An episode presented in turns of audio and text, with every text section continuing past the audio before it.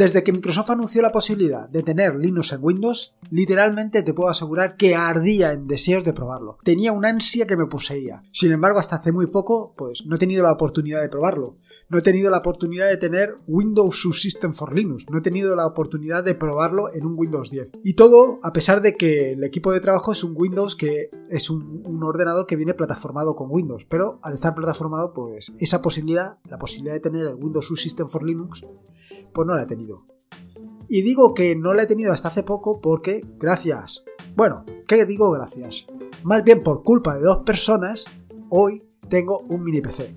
Y estos dos culpables son básicamente Ángel de Yugi y Pedro Mosquetero Web.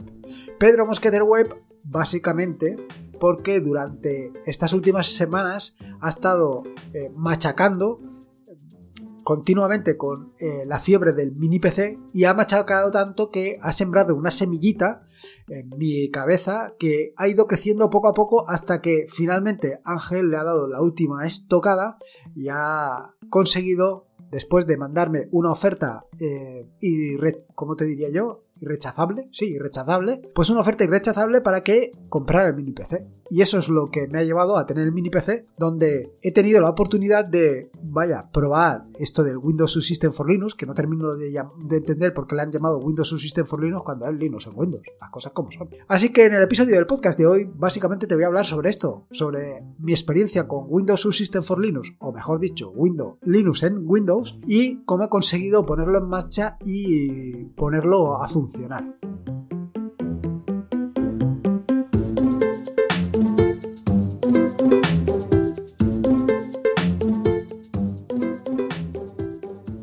Soy Lorenzo y esto es Atareado.es. Este es el episodio número 239, un podcast sobre Linux y Open Source.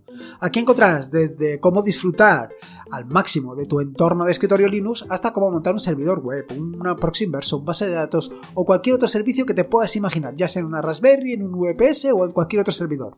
Vamos, cualquier cosa que quieras hacer con Linux, seguro, seguro que la encontrarás aquí. Bueno, directos al turrón. A ver esto de Linux en Windows, cómo va. Bueno, la cuestión es que, como te decía, hasta hace muy poco en casa no tenía ningún Windows. Bueno, mi mujer tiene un Windows, pero yo realmente eh, no lo utilizo para absolutamente nada.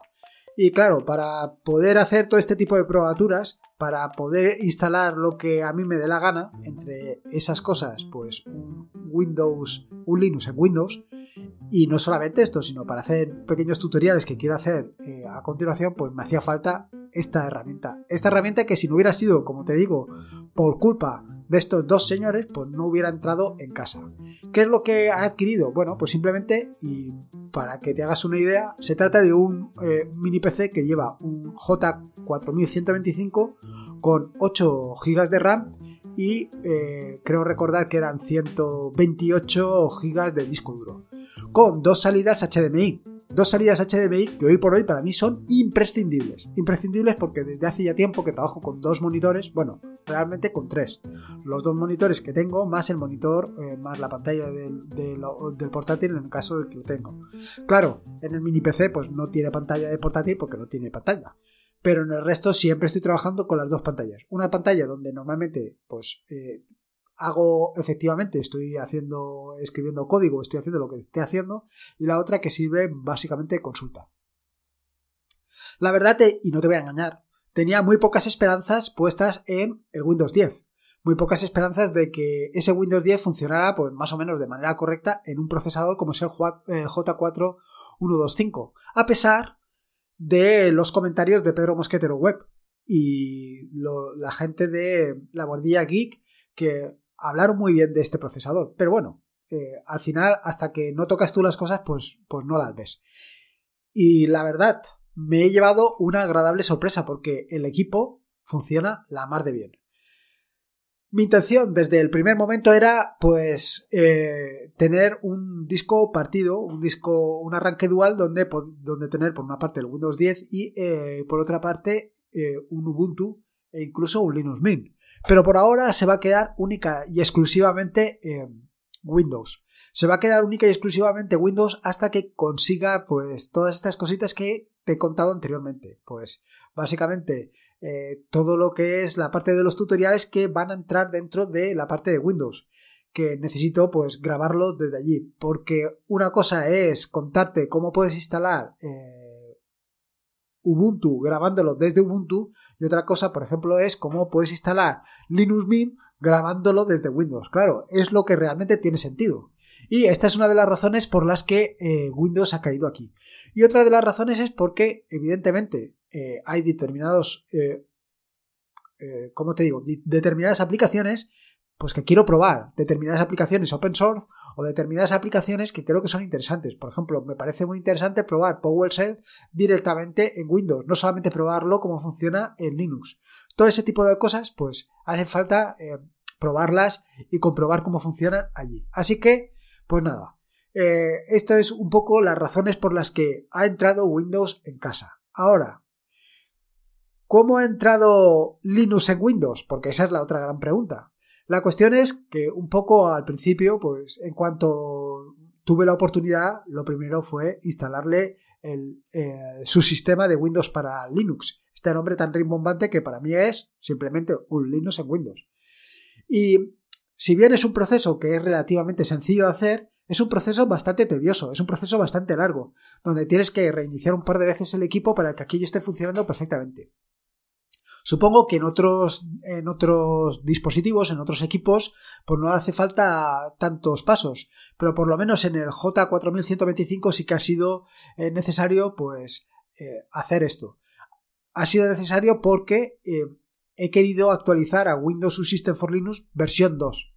Si no, en el primer paso creo que te puedes quedar, en el primer paso donde activas el subsistema de Windows para Linux, que básicamente es ejecutar una instrucción en PowerShell. Una vez ejecutada ya tienes tu subsistema de Windows para Linux funcionando. Pero he querido ir a la versión 2, a Windows Subsystem for Linux versión 2, por algunas razones. Básicamente por las razones que eh, indica Microsoft en las propias eh, como en la propia documentación del Windows Subsystem for Linux, que es, por un lado, el aumento del rendimiento del sistema de archivos y por el otro lado, porque se consigue una compatibilidad completa de las llamadas del sistema. Pero no solamente es esto, además eh, tienes un kernel de Linux completo en el caso del Windows Subsystem for Linux versión 2. Tienes menores tiempos de arranque y menor memoria en el inicio. Y vaya, son determinadas características de determinadas funcionalidades que eh, son necesarias, o por lo menos yo las veo necesarias. Por ejemplo, todo lo que tiene que ver con operaciones en la gestión de archivos son mucho más rápidas en el Windows System for Linux versión 2 que en el 1. ¿Y qué cosas son mm, relativas a la gestión de archivos? Pues todo lo que tenga relación con Git, con la relación con apt, con, con npm, todo esto pues tiene sentido. Tiene sentido eh, en, el, en el tema del rendimiento del sistema de archivos. Ahora, hay algunos casos en los que no es así. Hay algunos casos en los que vale la pena quedarte en la versión 1 frente a la versión 2. Y estos casos se refieren siempre en todo aquello que esté montado directamente sobre Windows. Pero vaya, yo lo que quería era más bien lo otro. Yo lo que quería era tener pues un Linux completo dentro de Windows o todo lo completo que pudiera ser. Ahora, ¿cómo se actualiza de la versión 1 a la versión 2? Bueno, aquí es donde, como te estaba diciendo anteriormente, es un poco más tedioso. Lo primero es eh, si tienes que actualizar el ordenador. Bueno, más que el ordenador, el sistema operativo. Si tienes que actualizar tu Windows. Y esto lo puedes ver directamente desde, o bueno, vaya, utilizando una combinación de teclas para ver la versión en la que eh, está tu sistema operativo. En caso de que esté en una versión eh, inferior a la que te indico las notas del podcast, pues tienes que actualizarlo. Una vez actualizado, el siguiente paso es habilitar la característica de la máquina virtual, que eh, de nuevo es simplemente una instrucción de PowerShell. Ejecutas esa instrucción de PowerShell y ya tienes habilitado la característica de la máquina virtual. el siguiente paso, actualizar el kernel de Linux. Para actualizar el kernel de Linux, simplemente te tienes que bajar un archivito, te bajas el archivo, lo instalas y hecho. ¿Qué pasa? Que en todos estos pasos, en todos estos pasos que te he venido contando hasta el momento, necesitas ganar derechos de administrador para ejecutar todas estas tareas. Como te decía en la introducción del podcast, el equipo que tengo de trabajo es un equipo que viene plataformado y donde yo no tengo derechos de administrador, con lo cual todos estos pasos que te estoy comentando, pues no los puedo hacer. Un desastre. Con lo cual hasta ahora, como te decía, pues no lo he podido probar. Pero vamos, que me he resarcido, pero suficientemente en estos días. Una vez, eh, como te decía, has actualizado el kernel de Linux y has hecho todo esto, el siguiente paso es indicarle a Windows que la versión de Windows Subsystem for Linux que vas a utilizar por defecto es la versión 2. De nuevo, tienes que abrir una terminal con PowerShell y ejecutar otra instrucción que también te dejo, por supuesto, en las notas del podcast. Esta actualización del Windows Subsystem for Linux versión 1 a Windows Subsystem for Linux versión 2, según la propia documentación de Microsoft, indica que puede tardar algo, algo de tiempo. La verdad es que yo no soy consciente de eso. Yo creo que todo ha sido relativamente rápido con independencia de lo tedioso que es todo el proceso, pero para mí ha sido muy rápido. No sé si ha sido rápido porque efectivamente ha sido rápido, porque todo es relativamente eh, fácil o como lo quieras llamar, o simplemente ha sido que el ansia me podía y para mí ha ido todo más rápido de lo que normalmente va. Llegados a este punto, una vez ya has definido como que la versión del Windows Subsystem for Linux que vas a utilizar es la versión 2, lo siguiente es instalar tu distribución preferida. Y en este sentido, pues tienes varias eh, distribuciones al alcance de la mano. Entre esas distribuciones, por supuesto, está Ubuntu y están las últimas em, versiones estables de Ubuntu, las últimas LTS de Ubuntu, que son la 16.04, la 18.04 y la 20.04. Pero no solamente es esto, Además de la distribución Ubuntu, también tienes OpenSUSE, Debian, Fedora, Penguin, Kali o Alpine. Todas estas las tienes a tu alcance, al alcance de la mano. Yo, por supuesto, he instalado Ubuntu porque es la que normalmente utilizo y con la que me encuentro más cómodo. ¿Instalarlo? Bueno, pues instalarlo es tan sencillo como hacer clic en el enlace que te he dejado en las notas del podcast. Un, un enlace que lo que te va a llevar es a la página de Microsoft Store y a partir de ahí la instalación es, vamos, coser y cantar. No tienes que hacer nada más. Siguiente paso. El siguiente paso es configurar el Linux en Windows. Claro, evidentemente esto lo tienes que hacer, no puedes pasar más allá. Lo primero que tienes que hacer es, eh, una vez has hecho clic sobre la instalación, se procede la instalación, tarda un poquito, tampoco recuerdo exactamente cuánto tiempo, y eh, arranca un terminal. Este primer proceso de arranque de un terminal va a tardar más tiempo que los siguientes, eh, los siguientes arranques porque lo que hace es preparar, descomprimir y arreglar todo tu eh, sistema de Ubuntu en, en Windows. Cuando ya está todo funcionando, cuando ya está todo preparado, lo que te va a pedir es que crees una cuenta de usuario. Básicamente que le digas tu nombre de usuario y una contraseña. Evidentemente le tendrás que decir la contraseña dos veces por si eh, te equivocas para que no falles y ya está. Y una vez hecho esto, ya tienes tu usuario predeterminado de la distribución. Ese usuario es un usuario con derechos de administrador, es decir, un usuario que pertenece al grupo sudo y a partir del cual puedes hacer todas las operaciones que haces habitualmente con un, con un usuario que tiene derechos de administrador, de administrador.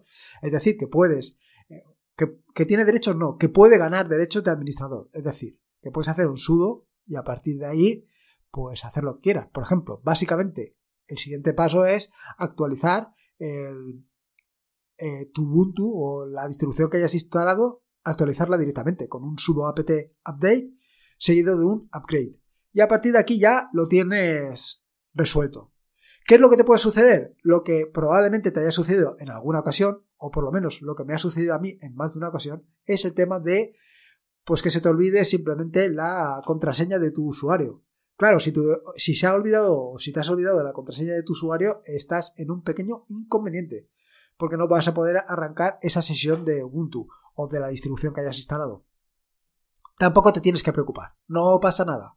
No pasa nada porque eh, simplemente lo que tienes que hacer es iniciar una terminal en PowerShell y ejecutar la instrucción que te dejo en las notas del podcast. Una vez ejecutada esa instrucción, indicando, por supuesto, la distribución que estás utilizando. Si no sabes la distribución, tienes la opción de ejecutar WSL, Windows Subsystem for Linux, menos L para ver todas las distribuciones que tienes instaladas. Porque no solamente puedes instalar Ubuntu o una distribución en concreto, sino que puedes tener instaladas tantas como quieras.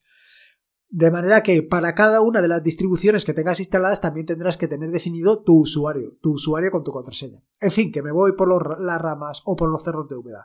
La cuestión es que una vez has ejecutado la instrucción que te he dejado, lo siguiente es cambiarle la contraseña a tu usuario, simplemente utilizando la misma instrucción que utilizas de forma habitual cuando trabajas con tu usuario en Linux. Y con esto ya tendrías resuelto el problema de la contraseña. ¿Y qué puedes hacer ahora? Bueno, pues aquí, como te puedes hacer una idea, eh, puedes hacer cualquier cosa. Te puedes, puedes hacer cualquier cosa como si estuvieras eh, perfectamente en tu distribución de cabecera. Yo, por supuesto, lo primero que he hecho ha sido, eh, aparte de todo el tema de la actualización del Linux en Windows, el siguiente paso ha sido instalar Git.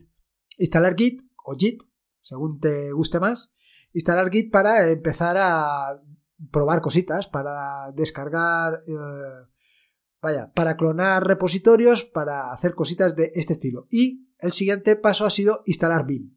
Instalar Vim y todos sus complementos para ver cómo se comporta. Para ver que todo funciona exactamente como funciona pues, en una Raspberry, en un servidor o en cualquier otro equipo que tengas instalado Linux por defecto. Y te voy a decir dos cosas. La primera de las cosas es que funciona perfectamente. O sea, no he tenido en ningún momento la sensación de que aquello estuviera montado sobre un Windows no, vaya, eh, la respuesta es suficientemente, suficientemente rápida, ¿no? Es igual de rápida como si la tuvieras eh, ejecutando en tu, en tu propio equipo, sin que fuera una máquina virtual ni nada. O sea, es completamente transparente, muy rápido, muy rápido.